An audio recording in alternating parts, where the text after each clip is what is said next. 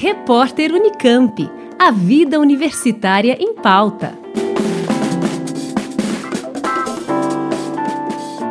Pesquisadores do Departamento de Gerontologia e do Departamento de Fisioterapia da UFSCar estão desenvolvendo um estudo com o intuito de identificar os fatores de risco para o desenvolvimento da doença de Alzheimer. Para isso, os cientistas querem analisar a composição corporal dos pacientes que tenham um diagnóstico da doença, como explica a professora e pesquisadora Natália Oiring, coordenadora do estudo nós veremos qual é a quantidade de osso, de músculo e de gordura destes idosos. Ao analisar a composição corporal destes idosos com Alzheimer, nós compararemos com a composição corporal de idosos preservados cognitivamente. Os resultados podem comprovar se a menor densidade mineral óssea, menor massa muscular e maior acúmulo de gordura, se de fato eles são fatores de riscos para o desenvolvimento da doença de Alzheimer. Para fazer essa análise, os cientistas vão realizar uma bateria de testes nos pacientes voluntários. Estes participantes serão avaliados por testes clínicos cognitivos,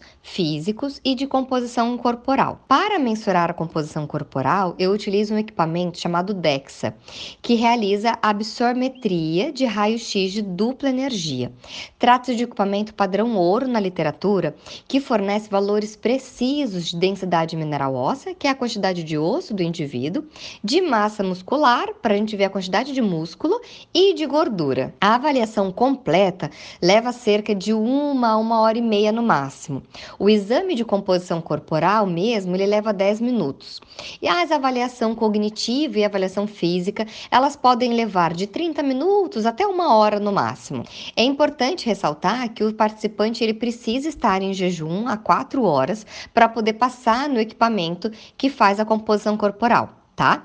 Mas assim que acaba o exame, nós fornecemos um lanchinho para esse participante não passar mal. Os voluntários que participarem do estudo vão receber de graça todos os resultados da pesquisa. A grande vantagem para este participante é que ele volta para casa com o resultado dos testes clínicos, com o exame de composição corporal e também com o exame de densitometria óssea. Mas eu acredito que o mais importante, de fato, é o exame de densitometria óssea, né, que dá o diagnóstico ou de osteopenia ou de osteoporose né? Que é aquela doença que deixa os ossos porosos e pode causar fraturas. Esse exame, né, na rede privada, ele tem um custo elevado. E na rede pública, ele é moroso e é bem difícil da gente conseguir tê-lo, né?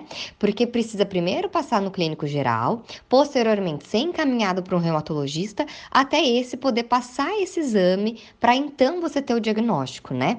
Conosco, você já sai com o resultado na hora. A professora e pesquisadora Natália Oiring, que coordena o estudo, explica quais são os requisitos para participar da pesquisa.